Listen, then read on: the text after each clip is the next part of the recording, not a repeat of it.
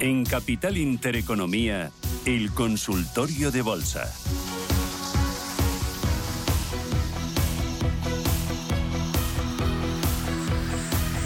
Las 9.47, abrimos consultorio de bolsa con Roberto Moro, analista de Apta Negocios. Roberto, ¿qué tal? ¿Cómo estás? Buenos días. Hola, buenos días. razonablemente bien. ¿Mejor que las bolsas? Ya que te lo pregunto siempre, pero espero que esta vez sí. Sí, parece que parece que las bolsas están bastante peor. Bueno, según lo que entendamos por peor, ¿no? Claro, eh, sí, hombre. A mí me gusta que a mí me gusta que haya tendencia y puede que se esté iniciando una, ¿no? Así que eh, tendencia en qué, eh, sentido. No, eh, parece que se está empezando a se están empezando a dar los condicionantes para pensar que, bueno, pues que podemos estar rompiendo soportes de mucha consideración al final el único que va a importar es el Nasdaq 100 y porque es el que mueve absolutamente a los demás y hasta ahora era el único divergente, ¿no? Eh, pensemos que los el DAX, el Eurostox, el CAC 40 ya han buscado los mínimos del último impulso que nació en marzo y sin embargo el Nasdaq 100 está muy lejos de ese movimiento. Pensemos eh, que los mínimos de marzo lo fueron en el entorno de 11.700 puntos y estamos en 14.380. Claro, la diferencia que va entre que unos estén ganando el 5% en el cómputo del año y el Nasdaq 100 siga ganando un 30% o el SP500 un 9%, que al fin y al cabo es casi exclusivamente como consecuencia de la actuación de los siete magníficos, ¿no? Pero hasta ahora el nivel de 14.530 había aguantado incólume y ayer ya cerró por debajo. El, el composite, si es que puede actuar de precursor, eh, bastante por debajo. Hoy los futuros eh, del Nasdaq vienen cayendo un 1,3%. A poco que cierren como ahora mismo anticipan los futuros, yo creo que eh, quedará confirmada la ruptura de soporte y entonces ya sí tendremos un escenario probablemente de, eh, de continuidad bajista en el conjunto de los eh, de los mercados, ¿no? ¿qué nivel, qué, nivel, es el que si pierde el Nasdaq decimos, ojo, cuidado? 14.530, porque es el nivel que permanece, digamos, sin ser traspasado pues desde junio de este mismo año y, por lo tanto es un nivelazo importante. También otro que suele actuar de precursor, que es el de semiconductores de Filadelfia, pues aquí en el gráfico se ve muy bien cómo ha perdido esos mínimos, con qué contundencia, ya por debajo de la media móvil de 200 sesiones, por debajo, ojo, del 0,618% de toda la subida que nació en abril, en fin, las cosas se están empezando a deteriorar un poco, por no hablar del SP500, que también ayer cerró por debajo de los 4.215, importantísima zona de soporte. Ahora, que esto eh, hoy se gira porque gusta el Producto Interior Bruto, eh, a lo mejor incluso eh, más flojo de lo esperado, pero que para los mercados probablemente tiene guasa, positivo. Tiene guasa que estemos esperando un dato flojo, ¿eh? Bueno, pero es que estamos, eh, estamos asistiendo a rupturas de paradigmas, eh, paradigmas eh, capitalistas que la verdad es que es para flipar en los últimos tiempos, ¿no? y uno de ellos puede ser, puede Sí, sí. Sí, sí, sí. O sea, que puede perfectamente pasar. Estamos justo en donde la matan y si la matan vamos a esperar vamos a esperar a que el forense eh, lo certifique eh, con los filtros porcentuales y temporales suficientes y si no pues a, asistir a otro rebote como eh, como los 1.200 que llevamos desde marzo de 2009. ¿Está la cosa para cortos? No lo digas ahora, me lo dices luego Cuando ya no vayamos a... Ah, espera, espera, luego me lo dices después de las noticias. Aún no. Bueno, pues me dices luego si estamos para largos. Vamos con las consultas de momento. 91-533-1851, 91-533-1851, WhatsApp 609-224-716, 609-224-716, nuestro canal de YouTube, Intereconomía Radio, viendo los gráficos que está analizando Roberto Moro en directo, Intereconomía Radio, y ahí en el chat nos dejan su consulta. Empiezo por el WhatsApp, Roberto. Eh, Merlin y Telefónica. Eh, posiciones en Merlin a 750 y Telefónica 360. Evolución de estas acciones, soportes y resistencias. Venga, cortita y al pie, para que nos dé tiempo a muchas cosas. Bueno, Merlin, eh, Merlin está en precio, eh, con lo cual, pues tampoco creo que en el momento actual deba tomar grandes decisiones. Por otro lado, eh, el nivel por debajo del cual la cosa sí se pondría peligrosa es 7.38, ahí se ve en el gráfico, ¿no? Mientras tanto, yo aguantaría, ¿no? No, no, no veo motivos para, para cerrar de momento esa posición. Y Telefónica tampoco. Lo está haciendo especialmente mal, pero también está llegando a un soportazo impresionante que es la zona de 351, 3, eh, bueno, 350 en definitiva. Por lo tanto, eh, eh, ante la inminencia de ese soporte, yo tampoco cerraría, eso sí, de la misma manera que me apresuraría a hacerlo con precios de cierre por debajo de 3.50. Mientras tanto, creo que se puede aguantar, como creo que se puede aguantar prácticamente todo, ¿no? Quitando algunas excepciones de títulos que vienen con una dinámica horrorosa, pero en, eh, ahora mismo, mientras no se certifiquen rupturas de, de soporte, sobre todo en el Nasdaq 100, y alguno dirá, bueno, ¿tanto importa lo que suceda en el Nasdaq 100 para Telefónica? Pues sí. sí. Eh, para entrar, largo plazo, Iberdrola, Inditex, IAG. Para entrar, eh, largo plazo, eh, el bono europeo o el bono americano. No veo ninguna otra opción. Vale, o sea que solamente comprarías bonos. No veo, ¿De 10 años americano? Eh, en acciones, en acciones no yo, no, yo no, yo no veo nada. Para el largo plazo no soy especialmente optimista. También depende mucho de lo que entendamos por largo plazo, ¿no? Eh, pero yo sí creo que nos podemos perfectamente tirar un par de añitos eh, sufriendo y por lo tanto no veo motivos para comprar absolutamente nada. Ahora sí, si me preguntan algún subyacente para el largo plazo y como tal entiendo más allá de cuatro o cinco años, sí, sí, el bono europeo, el bono americano, o americano comprado Vale. No, no para entrar a eh, largo plazo, pero dime algo de Iberdrola técnicamente, que es noticia hoy por sus resultados, y hay otro oyente que nos pregunta por Repsol también. ¿Qué opinas de Repsol? Dime cómo están estas dos técnicamente, Repsol y Iberdrola. Bueno, Iberdrola eh, lo ha pasado muy mal recientemente. Al final detuvo la caída en el entorno de 9,85, 9,90 y ahora se está enfrentando a una resistencia importante. Si lo pregunta porque ya las tiene en cartera, no, sería para entrar, pero bueno, analízamela, analízamela técnicamente. No, no, no, yo no, yo no entraría. Es más, es que no entraría absolutamente en, nada en el momento actual. Por mucho que algunos, evidentemente, puedan tener algún rebote o puedan incluso servir de activo refugio, pero si hace un mes no funcionó como activo refugio, ¿por qué lo va a hacer ahora? Eh, máxime cuando además se está observando un desplazamiento de la inversión de las familias hacia las letras, eh, perdón, sí, sí, hacia las letras del Tesoro en detrimento de las acciones del IBEX. Es que ahora mismo las familias españolas, y esto es un dato que apuntaba esta mañana en su blog Laura de la Quintana, la, mi buena amiga, y, decía que el, el, ahora mismo las familias tienen el doble invertido en letras del Tesoro que en acciones del IBEX. Yo creo que eso hace muchísimos años que no pasaba. Bueno, también es lógico porque lo que pagaban las letras hasta hace un año pues era hmm. ridículo. Oye, cuéntame cómo está Repsol técnicamente, Roberto.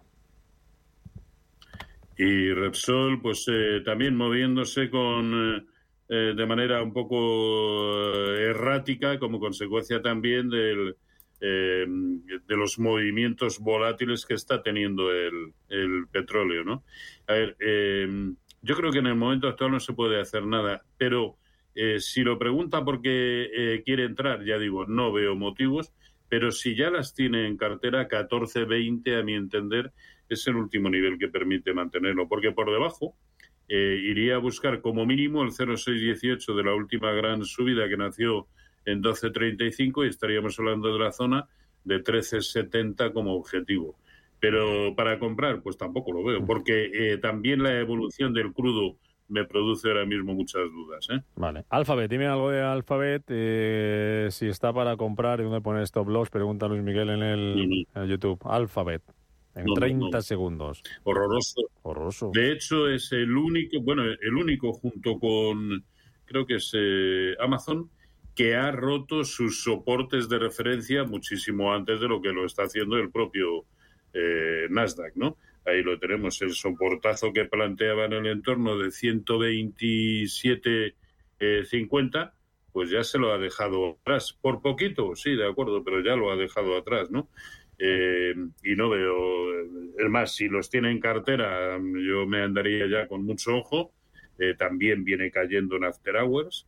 Eh, y, pero si ya las tiene en pues eso, vigilar este, estos niveles, estos entornos, como mucho, el origen del último hueco alcista en 123.30 eh, debiera ser el stop de cualquier posición. Mírame durante las noticias Ipsen, IPSEN en el mercado francés para una posible entrada, Louis Vuitton también a ver cómo lo tenemos. Y a la vuelta te pregunto. Ah, Tesla y Porsche. Cuatro te dejo ahí. Tesla, Porsche, Ibsen y Luis Vuitton, ¿vale? Venga, hasta ahora, Roberto.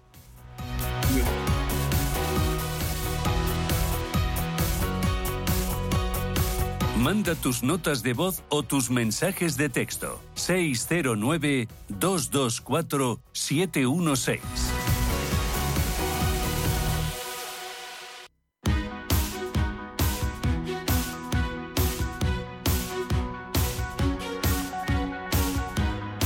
En Capital Intereconomía, el consultorio de bolsa. Seguimos eh, en este consultorio de bolsa con Roberto Moro, analista de Apta Negocios. Le recuerdo los teléfonos 915331851, 915331851, WhatsApp 609224716, nuestro canal de, de, YouTube. Enseguida paso por ahí. De ahí teníamos pendientes dos valores, Luis Vuitton, eh, Ibsen y luego Porsche y Tesla. Así que cuéntame, Roberto. Bueno, vamos con, eh, con Ibsen. Em, a ver, eh, viene desde junio del año pasado subiendo sin solución de continuidad, con una buena directriz, eh, pero que hasta ahora siempre había respetado como soporte el origen de cualquier impulsito que había tenido entre medias. Eso ha dejado de, de ser así, ¿no? Hasta el punto de que ahora mismo nos está dejando una especie de doble mínimo en 111.50, que es justo por donde pasa la media móvil de 200 sesiones y ese es el nivel a vigilar. Por lo tanto, para quienes lo tengan en cartera, 111.50 a mi entender es el último nivel que permite mantenerlo, en tanto que si, si la pregunta la plantea para comprar, pues tampoco veo motivo para hacerlo. Por encima de 120 quizá nos lo podamos plantear, pero eh, me parece una opción remota en este en este momento no vale. En el caso de, de Louis Vuitton eh, desde luego el el sector viene con una secuencia bastante fea. Eh, hoy está cayendo un 1,20 Louis Vuitton y en el gráfico se aprecia ¿no? que la evolución en absoluto es buena. El precio además ya se ha ido muy por debajo eh, del 0,618% de Fibonacci de la última gran subida que como en el conjunto de los mercados a nivel mundial nació en octubre del año pasado, por lo tanto ese parece ser su único objetivo. La zona de 600 parece eh, su objetivo. La secuencia es perfecta, como se ve, máximos y mínimos decrecientes, en esta ocasión dejando también un tremendo hueco bajista, en fin, tiene, tiene aspecto de continuar eh, cayendo movimiento que sin duda se acelerará, bueno, sin duda, es una forma de hablar, que se, se acelerará eh, por debajo de 655. Vale. ¿Qué más nos queda? Las, las, automovilísticas, ¿no? Nos quedaban por, ah, Porsche eh, Tesla. Porsche, eh, vamos a ver. Porsche, aquí lo tenemos. Pues hoy eh, se está dando un buen guantazo, ¿no? Confirmando que la secuencia pues es la que la que se ve claramente en el, en el gráfico, ¿no? Eh, ¿Qué es lo único que, digamos, eh, le puede servir de apoyo? Pues el hecho de que el DAX está donde está, en, en el soportazo de medio plazo que le confieren los mínimos de marzo, pero eh, el soportazo que eh, de manera individual tenía en 44.75, pues hace ya bastante que lo ha roto, ¿no? No, no, la secuencia es muy fea y tiene toda la pinta de ir a buscar el origen del movimiento desde marzo de 2020 en la zona de, de 30-15, ¿no? Que ya sabemos que esto se gira porque sucede no sé qué, pero hoy por hoy la secuencia es muy fea y las perspectivas también muy, muy feas, ¿no? Y, y Tesla... Tesla Vamos a ver, Tesla es, em, aquí lo tenemos, ayer cayó un 1,85, hoy también viene, eh, viene cayendo en, After Hours. Em, eh, es uno de los pocos que ya se ha ido o está tanteando eh, los mínimos de julio, agosto de, de este mismo año, que es lo que está, o donde se están tratando de sujetar tanto el Nasdaq 100 como el SP500, eh, como el de semiconductores de Filadelfia. Y este, em, eh, si nuevamente se vuelve a situar por debajo de 213, y ayer cerró en 212.40 y viene cayendo en After Hours, pues 212, eh, sí, es el último nivel que permite mantenerlo, a mi entender, ¿no? Habrá caído de toda la gran subida desde enero del año, no, de este mismo año, pues probablemente ha caído desde 300 una onda A, una onda B y está en desarrollo la onda C. Así que sí, mucho cuidadito ah, también. Para comprar, tampoco lo veo, pero como no veo nada. Ya, ya. Luis, buenos días. Eh, sí, buenos días. Mire, me gustaría preguntar al señor Moro sobre Inditex. Eh, tengo comprada esa 35 y bueno, a ver un poco qué esto pondría. Veo, me parece ver en el gráfico que tendría soporte en 33. No sé si me puede corregir en eso. Y si no por arriba, bueno, entiendo que en el panorama que está pintando me dirá que si llegase a 35 las venda y, ya por otra cosa. Me imagino que me va a decir eso, pero bueno, a ver, a ver qué me cuenta y a ver si tiene soporte a 33 o, o cómo ve el panorama que hoy está cayendo bastante. Perfecto, muchas gracias Luis por su llamada. Pues nada, Luis tiene las ideas muy claras y lo ha visto perfectamente. 33, además clavado, 0-0. 33-0-0 es el gran nivelazo como soporte eh, de medio plazo, ¿no? Y es donde además en su momento eh, dejó un hueco alcista, ¿no? Así que sí, 33, último nivel que con esa posición permitiría mantener el título pero mientras tanto también es verdad que es el que menos peligroso veo de todo el mercado español, como casi siempre, ¿no? O como sucede también con, con Múnich Re en el mercado alemán, eh, bueno, y en el cómputo del mercado europeo. Así que no veo tampoco motivos para estar demasiado, eh, demasiado asustado, eso sí, por debajo de 33, que sé que está a un 1,5% solamente de ese nivel, pero sí, habría que tomar decisiones. Que si puede llegar a 35 y a 36 y superar sus máximos históricos. Este es uno de los pocos títulos que ya he demostrado que es capaz de evolucionar incluso a contracorriente de un mercado bajista, pues de la misma manera que otros como ArcelorMittal han demostrado históricamente exactamente lo contrario. Vale. Oye, automovilísticas que mencionabas antes algunas, de que hoy lo están pasando mal, Mercedes, Volkswagen, mejor vender, pregunta Manuel, así muy directamente. ¿Por, por cuál? Es que eh, me, llega con retorno. A ver, el retorno que lo quitamos por ahí, que le estamos haciendo la vida imposible a Roberto, hombre. Eh, tú protesta cuando te pase algo de eso. Mercedes y Volkswagen, mejor vender, pregunta. Eh, vamos a ver, Mercedes. No nos da posiciones de dónde las tiene, pero.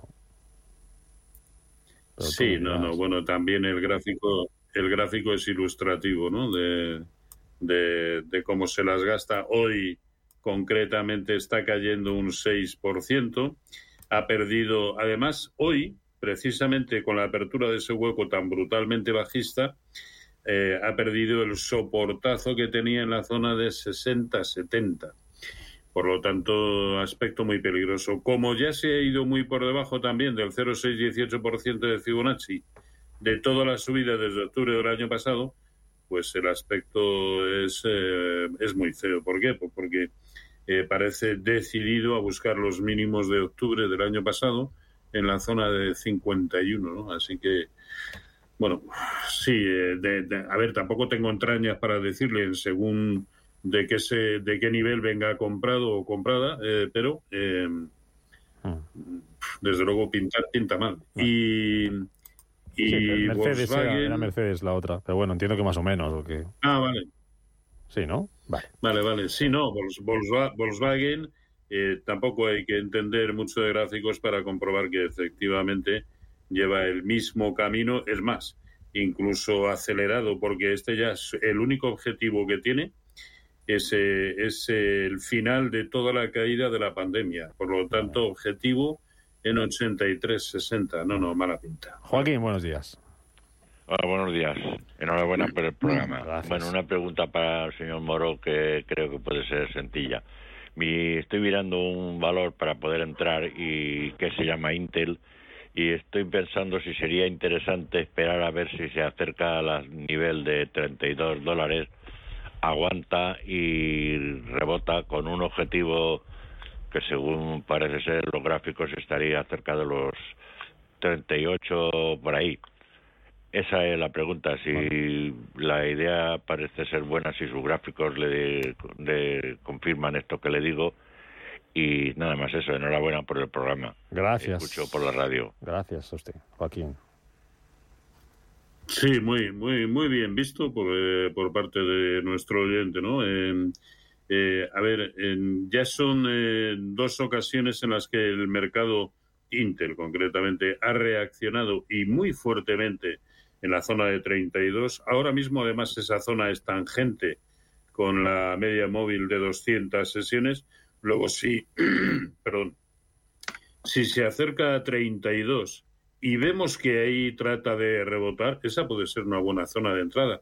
Pero recordemos que esta es una táctica que no ha funcionado en títulos como eh, Walgreens Boots Alliance, Texas Instruments, es decir, el hecho de llegar a soportes muy importantes, y este lo es, el de 32, no tiene necesariamente por qué conllevar que el rebote, que haya rebote o que este sea espléndido, ¿no? Así que tiene que llegar a 32, condición sine qua non, y, y, comprobar que ahí empieza a rebotar. Te voy a hacer dos preguntas muy cortas eh, antes de ya cerrar. Una por dos valores españoles, posiciones ya eh, compradas. Hablamos de IAG para entrar a largo plazo, decías que no, pero nos dice Sebastián que tiene IAG a 1,67, que qué hace, que si las vende, que esto no tira hacia arriba. Y Ángel eh, pregunta por Santander, compradas a 3,80, que qué le recomiendas. ¿Qué hacemos con estas dos? A ver, eh, IAG tiene toda la pinta de ir a buscar eh, la zona de 1,50. Y, y, es que tiene toda la pinta. Además, es un, es un título que en términos de, de Fibonacci funciona como un reloj. en, en mis cursos siempre lo pongo como ejemplo porque es vistoso. Y, ahora mismo ya ha perdido el 0,618 de la última subida, luego su único objetivo en la zona de 1,50. No lo digo ahora porque esté cayendo, aunque hoy esté rebotando un poco. Eh, lo, venga, hace tiempo que lo vengo que lo vengo diciendo, ¿no? Y por lo tanto, pues no, no, no me parece. Si llega a 1,50 y vemos que ahí se sujeta, bueno, pero bueno, tampoco parece que las últimas medidas gubernamentales le vayan a eh, le vayan a conferir un aspecto demasiado alcista, ¿no? Y Santander 380 y Santander en 380. A ver, este es el gráfico ahora mismo en el corto plazo del sector bancario europeo. ¿Eso transmite la idea de que se puede comprar algo?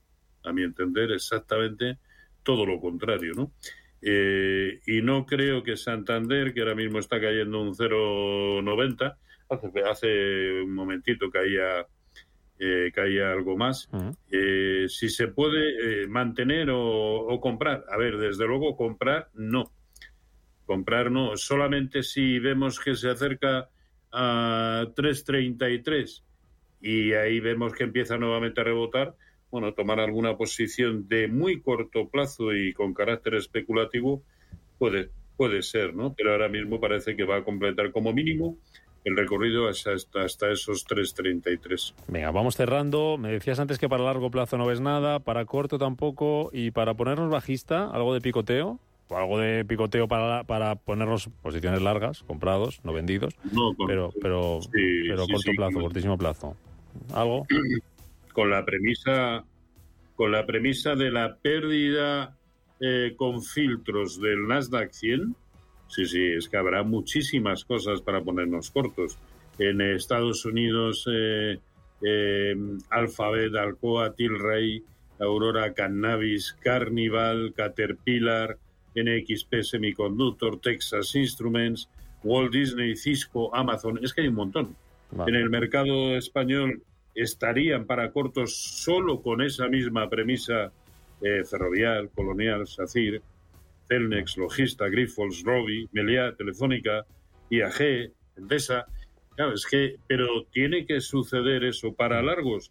Pues a ver, quien quiera pensar que esto está para comprar algo, yo en el mercado americano eh, solamente veo a Johnson Johnson y en el mercado europeo Deutsche Börse, eh, con E Corporation y, por supuesto, Munich. Por si alguien no ve el principio del consultorio, la premisa es que el Nasdaq pierda los 14.520, ¿no? Sí, esa es la premisa. Si eso pasa, nos ponemos en tus manos. Roberto Moro, hasta negocios, tres sobre todo es robertomoro.com. Y ahí rebota. Sí. Y si ahí rebota, exactamente lo contrario, tomar posiciones de corto plazo o largas. Vale, perfecto, lo apuntamos. Roberto, gracias, hasta la semana que viene. Hasta la próxima. Un saludo. Cuídense. Intereconomía. Esto es Capital Intereconomía.